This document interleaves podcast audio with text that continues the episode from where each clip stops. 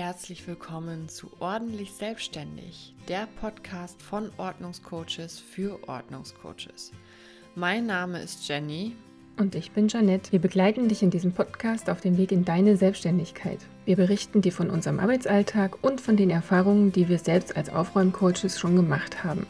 Wir wünschen dir viel Spaß beim Zuhören. Und natürlich viel Erfolg bei deiner Traumselbstständigkeit. In unserer heutigen Folge geht es darum, dir drei Tipps mit an die Hand zu geben, wie du Ausreden deiner Kunden entkräften kannst. Du wirst feststellen, dass kein einziges Aufräumen bzw. Ordnungscoaching ohne Ausreden von Kunden über die Bühne geht. Und das hat einfach ganz viel damit zu tun, dass die meisten zu viel besitzen, ja, und aber auch diese, diesen vielen Besitz nicht loslassen können. Es ist ja so, dass Menschen heutzutage so viel Zeug ansammeln. Also es gibt ja in der heutigen Zeit und in unserer Konsumgesellschaft alles, alles zu kaufen. Und das meiste kann man sich ja sogar noch leisten. Und es gibt Dinge, von denen man, bevor man sie gesehen hat, noch nicht mal wusste, dass man sie überhaupt brauchte. Also zum Beispiel, es gibt da diese lustigen Eisollbruchstellenverursacher oder Apfelkernentferner. Weiß ich nicht, ob man das braucht oder ob da nicht vielleicht auch ein Messer ausreichend ist.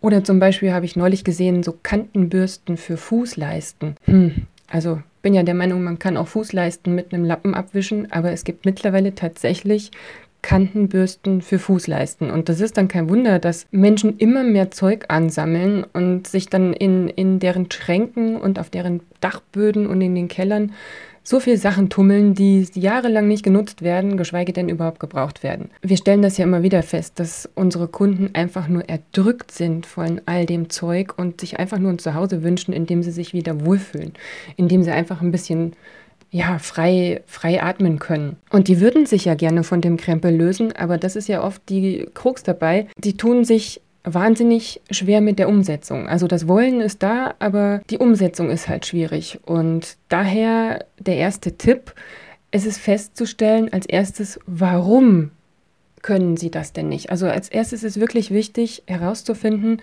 bei dem Kunden, ähm, ja, warum hält er denn an diesen, an diesen Dingen fest? Weil, wie schon gesagt, es gibt haufenweise Tipps im Internet, wie das funktioniert mit dem Ausmisten. Es gibt zahlreiche Bücher, die über das Thema geschrieben wurden, aber es klappt halt nicht einfach bei jedem. Und es kann nicht jeder so einfach umsetzen.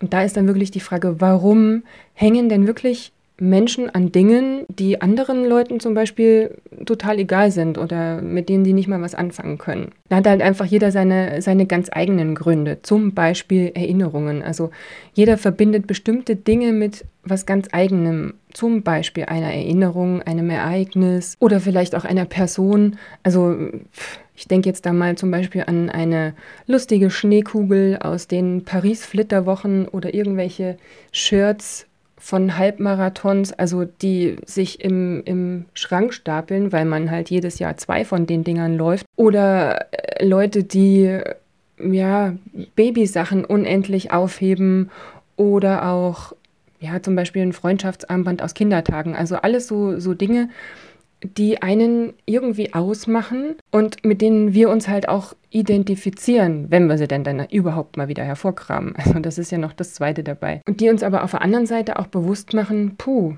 wir werden älter. Und älter machen, äh, älter werden, das ist halt einfach nicht schön. Das macht uns einfach Angst. Und noch dazu kann es natürlich auch sein, dass unsere Identität, die wir uns aufgebaut haben mit diesen Dingen. Also diese, diese Flitterwochen in Paris, das ist halt, das ist unser Ding, das ist unsere Identität, weil andere würden vielleicht dort keine Flitterwochen machen, wer weiß. Dass das dann verloren geht und das ist unsere Angst dabei.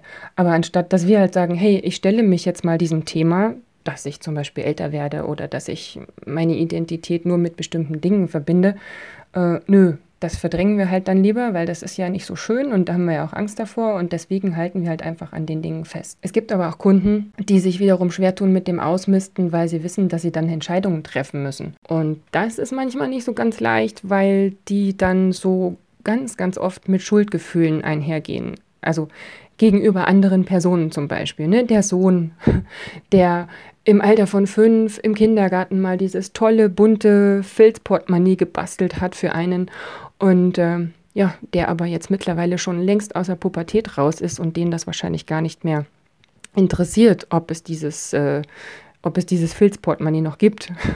Oder äh, andere Kunden haben dann echt Gewissensbisse gegen eine, gegenüber ihrer Großmutter, die schon drei Jahre verstorben ist und die aber eine Tischdecke gehäkelt hat, extra nur für sie. Und obwohl sie das, ja, obwohl sie so gehäkelte Sachen überhaupt nie benutzen. Interessanter und noch ein bisschen schwieriger ist es ganz oft mit so Schuldgefühlen, die wir gegenüber uns selber haben. Kennst du bestimmt. Also das sind so, so Sachen wie, puh, ich habe vor zwei Jahren mal so einen Gitarre-Crashkurs gemacht. Also habe ich tatsächlich. Und, und mir persönlich dann versprochen, täglich zu üben. Weil ich wollte echt mal am Feuer sitzen und irgendwann dieses Take Me Home Country Roads spielen. Und alle sind begeistert und alle sind in romantischer Stimmung und alles ganz toll. Naja gut, der Crashkurs war so crashig, dass äh, mir dann irgendwann die Finger wehgetan haben, weil es über so viele Stunden ging und dass ich diese Gitarre nie wieder angefasst habe. Und dann ist es halt bei dem Versprechen geblieben. Und die Gitarre, ja, die steht halt auf dem Dachboden und wartet einfach drauf, gespielt zu werden. Das ist auch so, ein, so eine Sache. Also, wenn man damit sich selber ringt und eigene Schuldgefühle entwickelt. Aber bei uns, die mit Abstand am meisten gehörte Ausrede ist echt immer noch, was ist denn, wenn ich das Ding irgendwann nochmal brauche? Irgendwann ist echt ein, ein, tolles Wort, was, was wir so oft hören. Das ist aber auch so eine Entscheidung, bei denen sich selbstgeübte Menschen oder selbstgeübte, nennen wir sie mal Ausmister, etwas schwer tun. Aber selbst die stellen dann nach einem gewissen Zeitraum fest, hey, die Apokalypse ist nicht wirklich eingetroffen und es gibt tatsächlich alles noch zu kaufen. Gut, es ist jetzt im eigenen Zuhause nicht mehr verfügbar, aber hey, wo ist das Problem? Man hat bis dahin zumindest seinen Freiraum gehabt. Diese, diese Angst, etwas nicht mehr zu haben oder es irgendwann mal zu brauchen, das kommt mit Sicherheit von unseren Ahnen, weil die haben eine große, eine große Angst vor Mangel geschürt, denn die hatten ja Mangel, die haben den erlebt und das haben wir halt einfach übernommen. Aber es ist jetzt einfach mal so ein bisschen Zeit, sich davon zu lösen. Die meisten Warums, nenne ich es jetzt mal, die begegnen uns Ordnungscoaches eigentlich immer wieder in Form von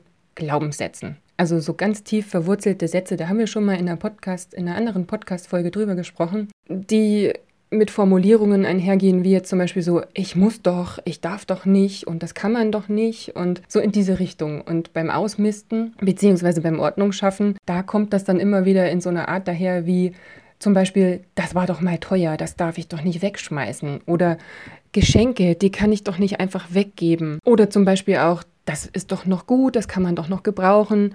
Manche heben dann auch Sachen für ihre Enkel auf, für ihre Kinder oder was weiß ich, was für Familienmitglieder. Wiederum andere haben dann zum Beispiel auch Angst, hey, und sagen, wenn ich das wegschmeiße, dann ist doch die Erinnerung für immer verloren. Das sind einfach Sätze, also Glaubenssätze in dem Fall, die die Kunden quasi für wahr halten und gar nicht wissen, dass es gar nicht unbedingt wahr sein muss, sondern dass es halt einfach nur ihre, ja, ihre Art zu denken ist. Ja, das äh, als Ordnungscoach ist es nicht so ganz leicht, diesen, diesen Glaubenssätzen zu begegnen, beziehungsweise dann Gegenargumente zu finden. Aber ja, wenn man mal weiß, dass man die Glaubenssätze bearbeiten kann, dass man quasi beeinflussen kann, ob sie dann überhaupt weiter wirken. Also ganz auflösen kann man sie nicht, aber man kann beeinflussen, ob sie weiter wirken und das ist doch schon mal echt viel wert. Und da ist es jetzt einfach in dem Fall so, für dich wichtig herauszufinden, nach welchen Glaubenssätzen lebt denn eigentlich der Kunde und warum hat der eigentlich so viel Krempel und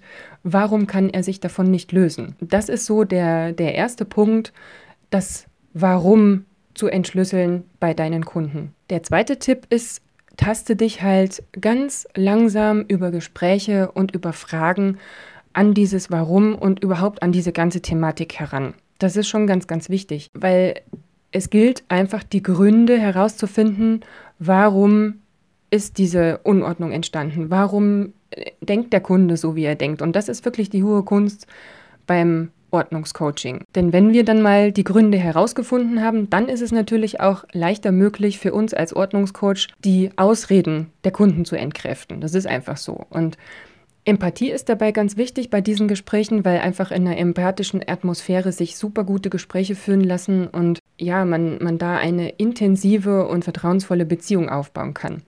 Und wenn du jetzt an die Ursachenforschung gehst, zum Beispiel bei den Kunden, kann man ganz, ganz viel mit Fragen arbeiten. Zum Beispiel, wie ist das Problem entstanden? Wodurch wurde es ausgelöst? Und was macht es so schlimm zum Beispiel?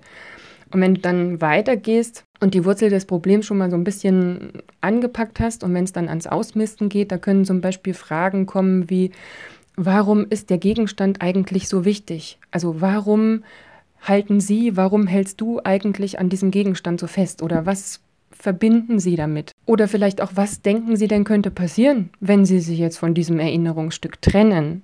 Oder was könnte passieren, wenn ähm, meine Schwester oder ja, was, was könnte meine Schwester denken, wenn ich die und die Tischdecke weggebe zum Beispiel? Das sind Fragen, die wirklich hilfreich sein können, um verborgene Glaubenssätze beim Kunden aufzudecken. Und damit kann man halt auch gut feststellen, wie wichtig ist ihm denn eine bestimmte Lebensphase oder wie wichtig ist ihm denn vielleicht auch eine bestimmte Person und natürlich die damit verbundenen Dinge, die er immer noch aufhebt und aufbewahrt. Und wenn ich das dann weiß als Ordnungscoach, wenn ich mich da so ein bisschen vorgetastet habe, dann bin ich halt auch in der Lage zu entscheiden, hm, gehe ich da jetzt vielleicht ein bisschen forscher vor, bohre ich da noch ein bisschen weiter nach oder dann doch eher nicht, weil ich merke, wie intensiv die Beziehung zu der Großmutter vielleicht war oder dann vielleicht auch zu der Tischdecke ist. Also nennen wir es mal so. Ja, und wenn du das, das Warum dann letztendlich aufgedeckt hast und auch die Glaubenssätze deiner Kunden entschlüsseln konntest,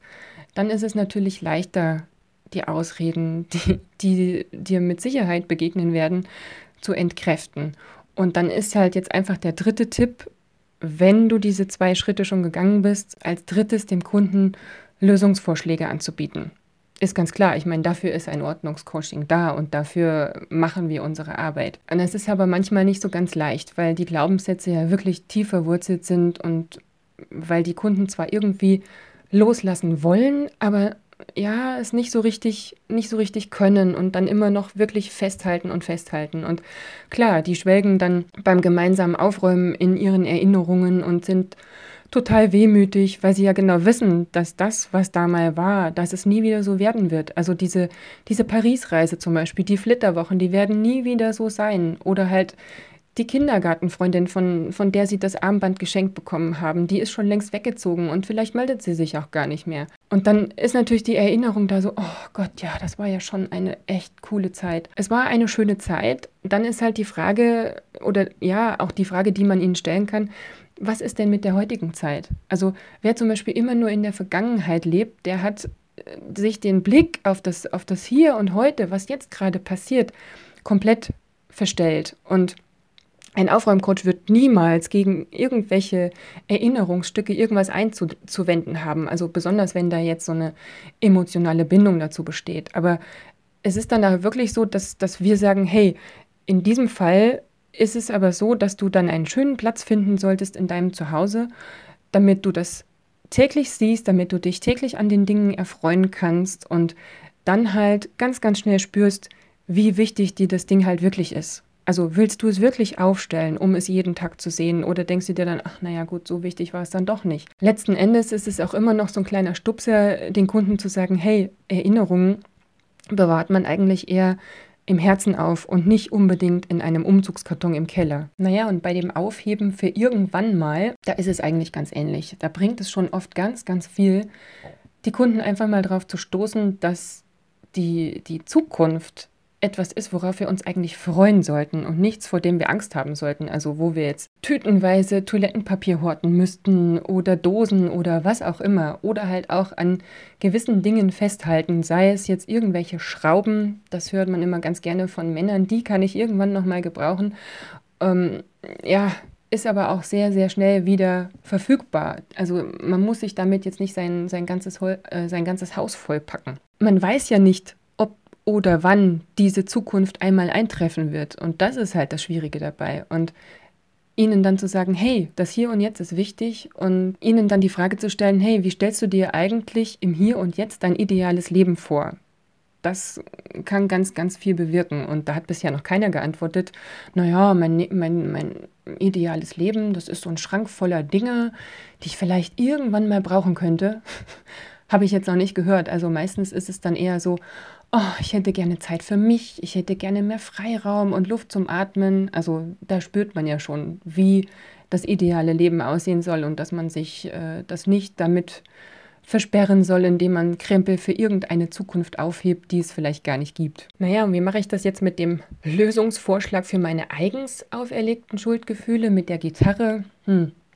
Da ist es tatsächlich am besten, sich einfach mal eine Deadline zu setzen und wenn ich dann feststelle, hey, ich habe nach einem Monat oder pff, meinetwegen nach einer Woche, nach zwei Wochen, nach drei Wochen, wie auch immer, möglichst nie länger als drei Monate, weil dann macht man es sowieso nicht. Aber habe ich nach einem Monat nicht damit begonnen, mir jetzt mal irgendwelche Notenblätter rauszuziehen oder irgendwelche Akkorde zu üben, ja gut, dann war es mir vielleicht nicht wichtig genug. Und dann sollte ich drüber nachdenken, ob ich das Ding weggebe, weil das hängt dann echt, also ne, nehmen wir die Gitarre, die hängt dann wie ein Damoklesschwert oben auf dem Dachboden und erzeugt einfach nur immensen Druck. Davon kann ich mich einfach nur freimachen, wenn ich die Gitarre dann jemandem überlasse und sage, hier, mach du das, äh, ja, spiele du Take Me Home Country Roads am Lagerfeuer und kann mich dann trotzdem irgendwie dran erfreuen. Also Deadlines sind da ganz wichtig. Es gibt echt unzählige Möglichkeiten, wie man Glaubenssätze hinterfragen kann, wie man sich von Dingen trennen kann und am Ende trotzdem wirklich befreit ist, in einem, in einem Freiraum zu Hause, nenne ich es jetzt mal, lebt und trotzdem ein glückliches Leben führen kann, obwohl man viele Sachen weggegeben hat. Also es ist völlig egal, ob man jetzt ähm, Erinnerungsstücke zur Schau stellt oder sich eine Einjahreskiste macht, Deadlines setzt, was auch immer. Am Ende ist es wirklich immer das persönliche Empfinden bei jedem Einzelnen, ob jetzt das Ding gehen darf oder ob man es behält. Und ja, ganz zum Abschluss noch, es ist absolut okay, Dinge auch zu behalten. Wenn dann nicht zum Beispiel Schuldgefühle der Grund dafür sind, sondern wirklich die Freude an der Erinnerung, dann ist es echt die absolut beste Voraussetzung, ein Zuhause für den Kunden zu schaffen, in dem er sich rundrum wohlfühlt. Und das ist doch cool, oder?